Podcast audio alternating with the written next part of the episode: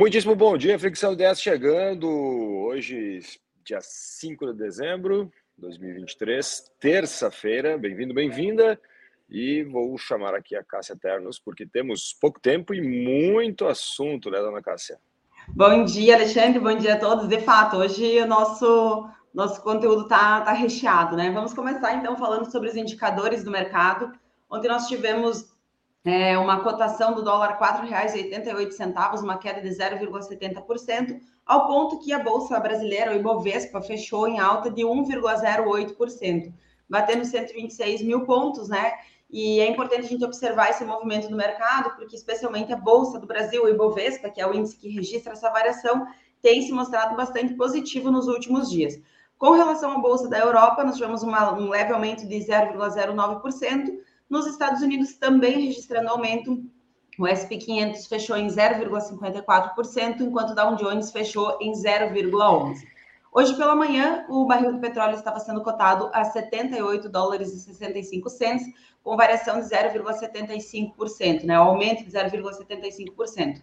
E é importante a gente observar também que o combustível, né? O barril do petróleo está com uma variação um pouco mais, está mais é, volátil do que nós observávamos em novembro. Essas tensões também nos, nos sugerem né, uma possível mudança com relação à oferta do produto da commodity para os próximos meses. E ontem nós tivemos a divulgação do Boletim Focus, que é divulgado pelo Banco Central toda segunda-feira, e as projeções para o IPCA, ou seja, para a nossa inflação, tiveram um aumento tanto para 2023 quanto para 2024, e uma pequena queda na expectativa da taxa de câmbio para esse ano. Ali, passo para você falar um pouquinho sobre política. Na, no campo da política, vamos falar sobre reforma tributária, que é um ponto muito importante para todos nós, eh, quanto empresários, e também população em geral, né? porque vai impactar muitos setores. Estava conversando com alguns profissionais de alguns setores, tecnologia, agronegócio, né, questão de varejo, e vários deles estão preocupados, principalmente por não saber o que vai acontecer. Literalmente, neste momento, nós temos uma previsão mas ainda não saberemos né, exatamente o que vai acontecer, não sabemos o que exatamente vai acontecer, por conta justamente das votações. Né? E existia uma coisa que eu falei lá atrás, que era sobre o fatiamento da reforma tributária. Inclusive, fui questionado no final de semana sobre esse fatiamento, e agora, ontem, inclusive, saiu uma notícia né, de bastidores, ainda falando que esse fatiamento possivelmente ele não vai acontecer.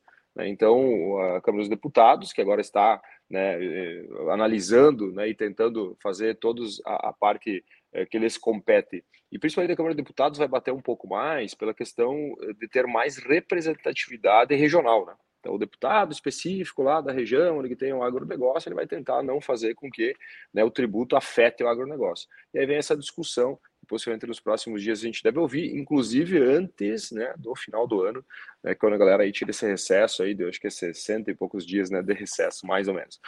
Uh, vamos falar agora sobre Braskem, né, Braskem, uh, que a gente está ouvindo muito falar sobre lá Maceió, sobre lá a queda, né, que nós estamos tendo lá das minas, o fundamento da cidade, e, a, e, e, olha que interessante, né? Por que eu trago aqui na seara da política? Porque muito do desdobramento que está acontecendo e vai acontecer ele vem da parte política, tá? Então, assim, é, só que você tá dando um retorno aqui para mim, se tu puder mutar aí teu microfone enquanto eu falo, só dando um retorno aqui para mim. Beleza? Então, se nós olharmos para Braskem e olharmos o que está acontecendo, olharmos a política, nós vamos entender que muito do que está acontecendo é, vem no viés político. Né? Só para ter uma ideia, a Braskem já indenizou o município né, com 1,7 bilhão de reais, então a prefeitura né, de Maceió ganhou esse dinheiro, e isso está fazendo com que, inclusive, o prefeito da cidade possa se eleger novamente, inclusive possa se eleger também como governador em 2026, isso mesmo, 2026.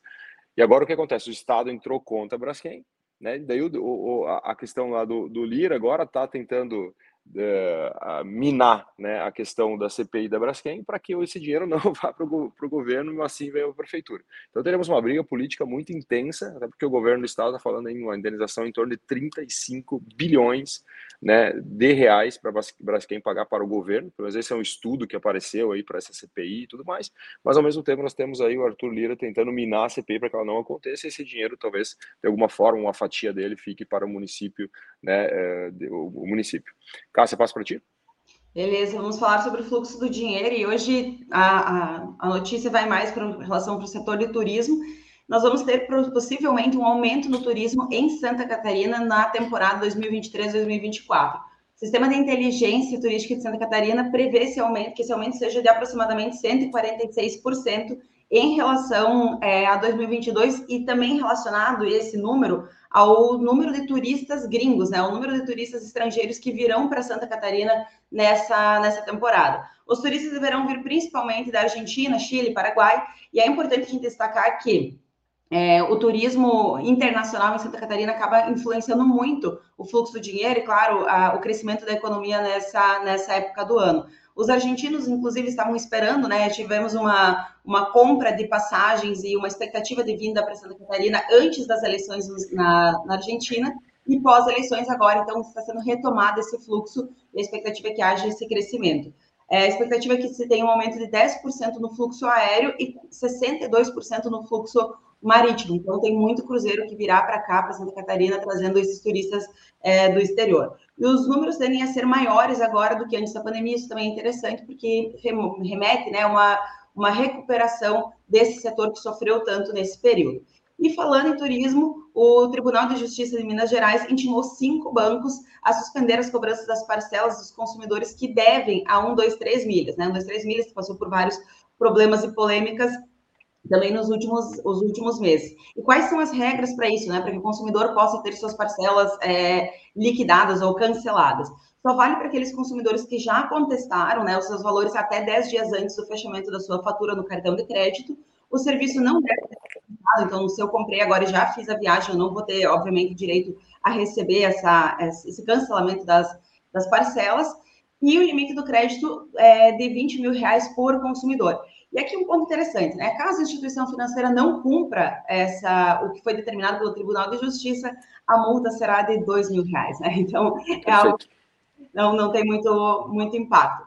E para finalizar, a questão do fluxo do dinheiro, o Conselho de Previdência está agindo, né? A partir é, do, daqui a cinco dias úteis, nós teremos o crédito consignado de forma mais acessível para o consumidor. É, ou seja, na prática, esse, essa taxa de juros vai passar de 1,84% para 1,8%, e a expectativa é que a partir de março nós também já tenhamos uma redução na taxa de juros para o consignado do consumidor geral, não somente daquele é, é que é beneficiário do INSS. Tá contigo, Ari. Falando de agronegócio, Fitranslog, uma feira que aconteceu em Chapecó, do setor de, de transporte, o objetivo deles era movimentar em torno de um bilhão né, de reais e ó, informação de bastidores, tá? Porque eu tentei procurar aqui alguma notícia sobre o que eu, eu falei com uma pessoa de Chapecó, conta firme a pessoa, falou que a movimentação chegou a 3,5 bilhões de reais dentro da feira. Para ter uma ideia aqui, a estimativa de venda deles, né, ou a efetividade da venda foi 1.500 caminhões, né, só a parte do cavalo, sem a parte de implemento, né. Então, só para entender a importância dessa feira, também é hoje considerada a segunda maior feira do Brasil. Safra de soja, a Stone X, ela reduziu a previsão de soja no Brasil, mas ainda né, estamos com uma safra recorde do Brasil de soja. Mas por que, que teve redução? Muito do que a gente já falou aqui nos últimos, nos últimos dias, né, questão de chuva em excesso em algumas regiões, falta de chuva em outras. E di, diante disso, né, aqui já puxando uh, na questão do, do soja principalmente, a questão da irrigação. Né? Então, seja por pivô de irrigação, que inclusive eu fui lá para o Maranhão, tem grandes terras lá já com pivô de irrigação, ou seja, dominar a chuva, né, que é um agente muito importante aí na produção, ou até mesmo o gotejamento subterrâneo, né, que é uma técnica, né, não digo uma técnica nova, né, mas é uma técnica que está sendo utilizada, que é uma irrigação uh, subterrânea, onde existe, óbvio, uma técnica, eu não sou um cara técnico, vou falar sobre isso, trazendo aqui mais a questão de quanto isso pode impactar né, no movimento eh, econômico, inclusive do agronegócio, porque melhor, melhora a produtividade e também vai ter um incremento substancial nos investimentos, tanto do pivô de irrigação quanto também gotejamento subterrâneo. Né? Então, o gotejamento subterrâneo ele está tendo uh, em algumas regiões alguns testes, né, com muito, muito mesmo sucesso. Né? Então, estão conseguindo levar lá na planta, na raiz da planta, né, a questão do nutriente tão importante né, quanto à água. Beleza, Cássio? Passo aí para o varejo e depois vamos para a marketing. Ok, vamos falar um pouco sobre o varejo, né? As vendas para o Natal, as expectativas estão um pouco mais controladas depois do que foi o movimento que aconteceu na Black Friday. Então, na Black Friday, o mercado, o varejo estava com uma expectativa muito elevada, né? Tinha essa expectativa, inclusive, de bater recorde, recordes de vendas, e essas expectativas foram muito frustradas, o que fez com que, de fato, os varejistas ficassem um pouco menos é, confiantes ou mais inseguros com relação à movimentação que nós vamos ter agora no Natal. E o principal fator que mexe com é, os varejistas é especialmente o nível de endividamento, tanto o endividamento das famílias, que já bate aproximadamente 80%, quanto o endividamento é, dos próprios varejistas, né, dos próprios empresários. E aqui é um ponto importante porque ninguém está querendo queimar dinheiro. O consumidor está pensando se vale de fato a pena consumir, se ele tem crédito para isso, que é o mais importante, enquanto o varejista também é, percebe que apenas promoção por promoção para atrair o consumidor ferra com a sua margem e acaba prejudicando a dinâmica do seu negócio. Tá contigo, Ali. Perfeito. Falando em marketing de marcas, né? A gente sabe que em alguns estados que a gente vai, as pessoas pedem se a gente quer o CPF na nota, né? E CPF na nota é justamente para que o governo ele consiga, obviamente, fazer com que o estabelecimento, principalmente dos pequenos, ele limite o cupom fiscal e fazendo um, um, um, processo do cliente arrastar essa obrigação de emissão do cupom fiscal. Muita gente não pede ali o cupom fiscal na hora, né? Inclusive alguns estabelecimentos ah, desejam cupom fiscal. Agora, eh, a pergunta é, em alguns estados, deseja o CPF na nota por quê? Pela questão de alguns prêmios a, né, relacionados ao CPF na nota. Né? Então, só para ter uma ideia, aqui em São Paulo agora, São Paulo vai sortear a nota fiscal paulista, 2 milhões de reais agora em dezembro, né? Para ter uma ideia, são 9 milhões e 400 mil pessoas que vão concorrer né, a esse prêmio. E todo esse movimento, por exemplo, fez com que 86 milhões de cupons fiscais fossem eh, emitidos. É só para você entender ali o quanto, por exemplo, o governo pode se beneficiar com isso também, é, o quanto, por exemplo, até mesmo uma empresa ela tem que entender que isso faz parte lá da formação do preço de venda dela, porque eu vejo muitas empresas hoje não colocando os próprios impostos, que hoje são né, um percentual né, interessante, substancial em alguns negócios, lá na formação do preço de venda. Vamos falar um pouquinho das chinesas agora, falando já na semana passada um pouquinho né, sobre a BID, sobre outras chinesas que estão vindo para o Brasil, a questão do carro elétrico que baixou, e as chinesas derrubaram os preços de todos os carros do Brasil, não só o carro elétrico elétrico, tá? Obviamente, os carros elétricos tiveram uma, uma, queda substancial, como nós falamos lá na semana passada ou retrasada, tivemos algum, alguns carros com 100 mil reais de baixa de preço, mas agora vamos falar um pouquinho aí sobre a questão de fatia de mercado. Então, as chinesas chegando aqui no Brasil, um pouco mais forte, um pouco mais agressivas, um pouco mais de marketing, elas já estão com uma fatia de 1,2% da participação do mercado. Para ter uma ideia, esse percentual parece pouco, mas já é mais do que a Volvo, Audi e Mercedes hoje na participação no mercado nacional, né? principalmente né, dessa dessas chinesas que estão realmente bagunçando um pouco o mercado. E aí vem aquela esteira que a gente falou semana passada, né, sobre a Volkswagen, falando que ela está sendo incompetitiva, porque ela é uma empresa muito grande, muito engessada, né, um transatlântico que muitas vezes demora para manobrar, enquanto aí as chinesas, né, são jet ski que estão no oceano ali manobrando muito rápido, com custo, né, muito menor uh, para uh, competitivo, tá? E para a gente finalizar a parte aqui de marketing marcas, a Apple e a Paramount vão se unir nos streams, pelo menos é isso que indica, né, a, a, alguns bastidores, né? Então foi uh, o jornal The Wall Street que anunciou, por exemplo, a possibilidade da junção das duas grandes, né? Então a Apple e a Paramount para melhorar né, a questão da competitividade dos seus streaming. Então vamos acompanhar os próximos capítulos. Eu acho que é uma tendência muito grande. Os streams eram muito fortes aí durante a pandemia, né? Mas também eles pulverizaram muito a questão de, de fatias de mercado, né? Então vamos acompanhar os próximos capítulos. Cássia. Só tá muda, Cássia. Perfeito, obrigada, Ali. Vamos lá falar um pouquinho sobre o cenário internacional é uma questão de prioridades, assim como nós, o governo também tem suas prioridades, e a Casa Branca anunciou que está quase sem dinheiro para ajudar a Ucrânia. Isso é um ponto muito importante e estratégico do ponto de vista é, de posicionamento internacional. Né? Com isso, o governo norte-americano quer que o Congresso aprove um novo pacote com novos recursos para ajudar tanto a Ucrânia quanto Israel, quanto para também proteger as fronteiras do seu país. Né? Em outubro, Biden pediu é, 106 bilhões de dólares ao Congresso e vale ressaltar que o, que o Congresso já tinha aprovado né, outros 110 bilhões de euros para a Ucrânia desde o início do conflito com a Rússia. Contudo, caso não haja essa liberação de mais recursos, né, existe uma probabilidade, sim, bastante significativa de que a Rússia é, ganhe esse conflito, especialmente porque a Ucrânia não tem condições de, de se manter ou de subsidiar o seu é, aparato bélico nesse momento. Né? Então, agora estamos nesse ponto, e claro, tem uma questão de conflitos muito maior do que propriamente a Ucrânia e a Rússia nesse ponto. Os habitantes de Gaza, né, se tornaram habitantes itinerantes. Vamos mudar agora de conflito, vamos falar um pouquinho sobre o conflito entre o Hamas e Israel. Ontem nós trouxemos a notícia de que esse conflito voltou a ser a estar intensificado, né, após um período de sete dias de trégua. E esses habitantes que residem na faixa de Gaza, né, são mais de 1,9 milhão de, de pessoas, e eles tiveram que se deslocar né, durante, durante todo o período de guerra. Mais de 80% da população se deslocou desde o início da guerra, especialmente porque é, o, o, Israel avisava, né, tentava avisar para que lado do, da, do, da faixa de Gaza seria o conflito, o ataque, né, seria na região sul, na região norte, essa população acabou ficando sem saber para onde ir. E as pessoas buscam muito saber qual que é o local mais seguro porém esse local não existe, né? Então, é, para a gente entender o quanto muda também a dinâmica da população que está é, vivendo nessa, nessa situação.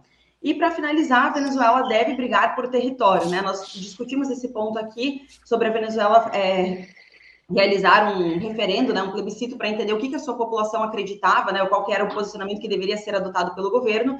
E esse plebiscito teve é, adesão de 50% dos colaboradores e 97,8% desses que votaram acreditam que, de fato, Venezuela deve brigar pela é, anexação do território que hoje faz parte do território da Guiana. Para a gente ter uma ideia, a Guiana tem aproximadamente 75% da produção de petróleo que é realizada no Brasil, só que com um território absurdamente menor. E esse PIB da Guiana, ele teve um maior crescimento dos países da América Latina, com uma possibilidade de crescimento de 38% no último ano. Tá contigo, Ai. Perfeito. Falando sobre inovação, para a gente finalizar o, a ficção ideias de hoje, as demissões nas techs estão vindo de forma exponencial. Isso mesmo, Spotify, para ter uma ideia, ontem anunciou uma demissão, um corte massivo de 1.500 postos de trabalho e em torno de 17% da sua força de trabalho global. E o CEO, né, o Daniel, ele comentou sobre uma reorganização estratégica. Então, o seu discurso todo, né, colocamos uma aspas aqui, que é a palavra, as duas palavras, né, reorganiza, reorganização estratégica foi o que veio à tona para justamente essas demissões. Lembrando, né, que nós temos aí também Amazon, Google, Google, Meta, né, antigo Facebook e outras, a própria Microsoft também anunciando centenas de milhares de cortes aí nos próximos capítulos. Para a gente finalizar, então, o dia de hoje, podcast na TV aberta, né? Eu trouxe aqui da inovação justamente porque acredito que é uma inovação muito, muito potente, né? Tanto que uh, a, a TV aberta ela sempre foi muito clássica e agora o SBT está fazendo uma parceria com alguns podcasts, né, Inteligência Limitada, o Flow, Pod Delas e alguns outros, para durante a madrugada transmitir né, alguns programas de podcast né, que serão agora nos próximos dias aí iniciarão os seus não digo nem testes né porque na verdade foi já um contrato firmado né, então talvez não, não, não, na matéria não tinha né questão de quantidade qual o tempo como vai ser e tudo mais mas talvez nos próximos capítulos a gente possa trazer alguma coisa mas acredito sim que é uma grande inovação. Beleza Cássia? Fechamos então por hoje Até Beleza, amanhã. fechamos. Até amanhã.